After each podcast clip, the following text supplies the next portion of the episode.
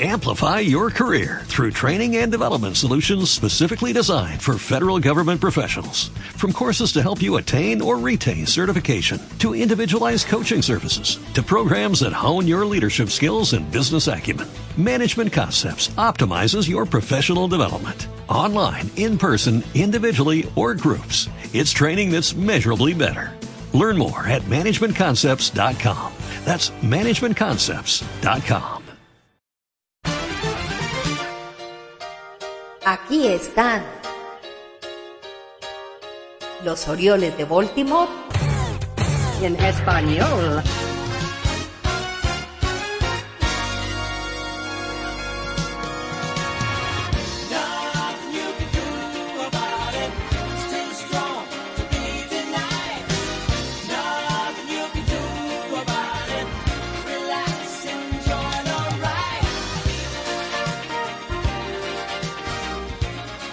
Hola Orioles, aquí estamos otra vez contando las horas para el inicio de la campaña 2023. Una campaña que tiene que pasar por varias etapas previas antes de abrir juegos de forma definitiva. El prólogo es el Sprint Training que ya está a punto de empezar y con él algunos juegos de los cuales ya hay hora y fecha confirmada de transmisión. De locales solo los veremos en tres juegos. 6 de marzo contra los Phillies, 21 de marzo contra Boston y 27 contra el, eh, los Cardenales de San Luis. Todos van a ser a la una de la tarde hora del este. Ah, sí, me alegro mucho. Podremos ver a nuestros Orioles por televisión o streaming de visitantes contra los Piratas el 28 de febrero y el 14 y 25 de marzo. Contra los Phillies el 9 y el 20 de marzo y contra los Medias Rojas el 18 y el 21 de marzo. No me lo puedo creer. Luego, el Clásico Mundial que empieza en pocos días, metido entre los juegos del Sprint Training, y de ahí un breve descanso para que empiece la que puede ser la primera de varias temporadas en las que estaremos metidos en la pelea o al menos confiamos en ella. Oh my God, esto va a ser épico, papus. Hay noticias desde el campamento de nuestros Orioles, pero antes quería comentarles algo. Ustedes conocen a Greg Amsinger, comentarista de la cadena MLB, MLB Network.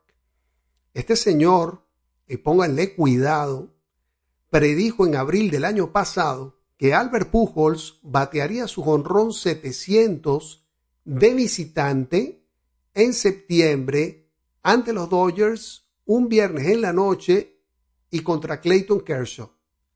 Pues de esas cinco predicciones se equivocó solamente en el nombre del pitcher. Lo demás lo predijo de forma increíble. Salió tal cual. Pero me gustaría saber si tú te lo crees. Pues ya está. Pues este año, hablando con Adley Rochman en un, un programa de la cadena, le ha dicho a Ansinger que, que tenía notado que nuestro catcher batearía para 291 de averaje con 27 jonrones y 102 impulsadas. Yo creo que si consigue Rochman lo que pronostica Amsinger, va a ser un gran año para nuestro receptor y para Amsinger sería un poco como la graduación definitiva como el oráculo de las mayores. Así que, ah, veremos qué sucede. Eso para empezar. Ahora un repaso del estado de nuestros jugadores con miras a 2023. Les adelanto que el bullpen es el gran damnificado en términos de salud. ¡Que venga un paramédico! ¡No veo! Dylan Tate va a empezar la temporada en la lista de lesionados por un problema físico que le llevará a perderse el clásico con el Team USA. Los Orioles apenas lo tendrán en trabajos a finales del sprint training y parece que no estará en el primer mes de competición. Por fortuna tenemos ahí a Michael Gibbons. Otro que va a empezar más tarde es nuestro prospecto DL Hall, que hace tres semanas tuvo una molestia en la zona lumbar y que va a retrasar su planning en esta primavera. Nick Vespi, recuerden que ha sido operado de una hernia y está en lista de lesionados hasta nueva orden. Félix Bautista aún se recupera del problema que tuvo al final de la temporada pasada y que le sacó del equipo en la última semana de campaña. Esperamos que pueda lanzar en el sprint training para que empiece el año en el bullpen con normalidad. Sin embargo, él ha dicho que confía en estar listo para el 30 de marzo. Creo que por ello tampoco iría al clásico con su país dominicano. Por su parte, aseguró Michael Ayas que John Means sigue su recuperación de la cirugía Tommy John según el itinerario y que para el mes de julio ya estaría de vuelta. Confirma el jefe que son ocho o nueve los cupos en el roster que se van a definir en este sprint training, que la verdad parece, a mí me parece que son bastantes. Y por eso el entrenamiento va a ser crucial este año, porque de entrada marca las intenciones de los Orioles de dejar atrás la reconstrucción y empezar a luchar por puestos o cupos de postemporada. Y el que sea más fuerte o que tenga más mala leche, pues será el que entre al campo. Hablemos del Power Ranking y las proyecciones del Pecota, que siempre salen a principio de año. No suelen ser muy benignas para los Orioles y de nuevo el año pasado le dimos un repaso a los incrédulos que se quedaron viendo un chispero. Así que, ¿ganamos? Recordemos que en 2022 el Pecota nos dio una proyección de 61 victorias y 101 derrotas. Esos bastardos me mintieron. Al final, solamente ganamos 22 partidos más de lo que indicaban los pronósticos. Este año nos dan como ganadores en 74 ocasiones. Hay que reconocer que con los Yankees la abordaron porque les dieron un récord de 99 y 63 que al final calcaron, lo mismo que Toronto y Tampa Bay, con quienes se pelaron por un solo juego. Pero con los Orioles no suelen ser muy benévolos. Recordemos, en 2012 proyectaron 72 ganados y al final fueron 93. En 2013 nos dieron 74 y cerramos con 85 ganados. En 2014 predijeron 78 y al final ganamos 96. En 2015 fue cuando mejor proyectaron, 79 y al final 81 ganados. Y en 2016 dijeron que se ganarían 75 y al final se ganaron 89. Se suelen equivocar más o menos por 12 o 15 ganados menos, con lo que entonces podemos suponer que este año los Orioles deberíamos estar alrededor de, no sé, 86 u 89 ganados, que podrían ser suficientes para un cupo en la ronda de comodines cuanto peor nos proyectan, mejor nos va. Esa es una buena noticia para empezar el año. Te has superado a ti mismo. En el Power Ranking, por su parte, ya nos ponen en el puesto 18, que es casi como una señal de favoritismo con respecto a nuestras posibilidades de jugar postemporada. Recuerden que estar en la mitad de la tabla es tener chance de clasificar. Estar en los 10 primeros quiere decir que eres candidato a la Serie Mundial. Y para los 10 últimos se trata de hacer lo mejor que se pueda para gestionar una campaña decente para los aficionados. Nosotros sabemos lo que es estar en esa parte baja de la tabla y cuáles son los objetivos. Ahora que estamos en la mitad, los objetivos son otros y las responsabilidades aumentan como en la vida misma. No puedo argumentar nada ante esa lógica. Orioles en el 18 y el resto de rivales de división están así. Boston en el 20, Tampa Bay en el 12, Toronto en el 8 y los Yankees, siempre favoritos y casi siempre decepcionantes, en el puesto 4. Decepcionantes porque se supone que están para llegar lejos y se quedan en las primeras de cambio los tres primeros son los Mets, que reúnen en su rotación de nuevo a Max Scherzer y Justin Verlander. ¿Se acuerdan de los Tigres de Detroit de 2014? su picheo abridor era de ensueño. David Price, Max Scherzer, Justin Verlander, Aníbal Sánchez, pero tenían un bullpen que entregaba los juegos.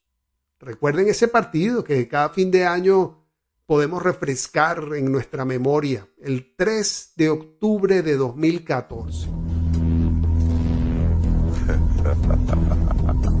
Segundo juego del divisional con los Tigres de Detroit como enormes favoritos y sobre todo viendo ese line-up con Ian Kinsler en segunda base, Tony Hunter en el right field, Miguel Cabrera en primera, Víctor Martínez el designado, JD Martínez en el left field, Nick Castellanos en tercera base. Mm, por, su, por cierto, Martínez y Castellanos se la sacaron a Chen en el cuarto inning y parecía que se definía el partido. Alex Avila el catcher, Andrew Romain en el shortstop y Rajai Davis en el center field. El abridor ese día, Justin Verlander. Un equipo favorito para ganar la Serie Mundial ese año. Nosotros teníamos en la lomita a Wei Jin Chen, que había ganado 16 juegos ese año y que luego se fue a Miami. Ese día Chen duró tres y un tercio. Entregó el partido perdido a Kevin Gossman. Qué tiempo, ¿no? Gossman era novato con nuestros Orioles. Hoy es estrella en Toronto. Verlander en ese momento tenía un récord de 111 ganados y 2 perdidos cuando los Tigres anotaban 5 o más carreras y él estaba en la lomita. O sea, mejor dicho, en el sexto inning ya eso estaba perdido. Nosotros teníamos por, por nuestra parte a Steve Pierce en primera, Jonathan Scope en segunda, Ryan Flaherty en tercera, J.J. Hardy en el shortstop, en el left field Alejandro De Asa, en el center Adam Jones y en el jardín derecho Nick Markakis. Caleb Joseph estaba en la receptoría, el designado era Nelson Cruz. Ya ven, con ese equipo que hombre por hombre no era superior a los Tigres, se les ganó en un gran partido que es el último de los grandes momentos que se han vivido en Baltimore en 10 años. La clave ese día fue aguantar, hacer trabajar a Verlander y buscar que el bullpen tuviera que participar del juego. En el cuarto, Verlander ya había hecho 76 lanzamientos y al final duraría hasta poco más allá del quinto. La otra tarea fundamental, después de sacar a Verlander, era que Aníbal Sánchez no llegara a la octava entrada, porque eso sí que habría significado que los Orioles la habrían tenido más difícil. Pero, pero, el manager de Detroit sacó a Sánchez para poner a Joe Chamberlain en el octavo y ahí el estadio se vino abajo de alegría, pues con su entrada pasó todo lo que pasó, aunque la derrota se la cargaran a Joaquín Soria y el resto de la historia ya la conocen. Un último detalle de ese 3 de octubre de 2014. ¿Se acuerdan quién fue el último out de ese partido? Ah, del entonces novato Eugenio Suárez, hoy en día estrella de los marineros de Seattle. Ese fue su único turno en la postemporada de 2014. Novatos. Un detalle no de ese día, sino de hoy. Scherzer y Verlander en los Mets cobran entre los dos un total de 86 millones de dólares. La nómina de los Orioles de Baltimore en total para 2023 es de casi 51 millones y solo es más cara que la de los Atléticos de Oakland, que no llega a los 41 millones de dólares para esta temporada. ¡Qué ofertón! Por eso es casi seguro que veamos en el shortstop de los californianos al recién ido Darrell Hernaiz. Parece que tenemos a un chico rudo. Cerrando el tema del Power Ranking, los Bravos de Atlanta están en el puesto 2 y de nuevo los Astros de Houston como grandes favoritos en el primer lugar para cerrar ya el asunto del Power Ranking y el Pecota, yo creo que no están tomando en cuenta que los Orioles no nos vamos a enfrentar 19 veces con cada equipo de nuestra división, sino 13, y que este año vamos a jugar muchos partidos con rivales asequibles y que nos pueden ayudar a conseguir más victorias que el año pasado. No pasa nada, oiga. No pasa nada. No va a ser este el, el año definitivo. Yo veo más factible que sea 2024 cuando se hagan un par de grandes inversiones que lleven el payroll a los 100 millones de dólares o más y ya veamos entonces que se hace la gran apuesta para buscar llegar a la Serie Mundial. De todas maneras, este año hay que vivirlo y disfrutarlo porque desde ya les digo, que nos vamos a divertir de lo lindo con nuestros Orioles, ganando partidos de forma espectacular, peleando por estar en postemporada y volviendo a sentir lo que sentimos ese 3 de octubre de 2014 ante los entonces poderosos Tigres de Detroit. Postseason, Delvin Young, 280 hitter, 8 homers, 15 runs batted in. And everybody knows he's ready to fire on the first one. Bases loaded. Young swings, line drive, and he's down and to the wall. Cruz is in. Pierce is in. Party around third. He's going to try to score. And safe. The Orioles have the lead. Todavía se me ponen los pelos de punta cuando recuerdo ese momento y tengo la certeza de que vamos a vivir varios así en este 2023. El conteo ya empezó. Hasta la próxima, Orioles. ¡Out! ¡Fuera! ¿Cómo que fuera? ¿Que no vio la jugada? La bola llegó antes. ¿Acaso está ciego? Jamás voy a permitir que me roben. ¡No lo haré! Libertad de expresión. Ese gran privilegio del que disfrutan jugadores y espectadores. Por eso el deporte nacional norteamericano será siempre el llamado béisbol. Suscríbete al único podcast de los Orioles de Baltimore en español. Amplify your career through training and development solutions specifically designed for federal government professionals. From courses to help you attain or retain certification, to individualized coaching services, to programs that hone your leadership skills and business acumen, Management Concepts optimizes your professional development. Online, in person, individually, or groups, it's training that's measurably better. Learn more at managementconcepts.com. That's managementconcepts.com.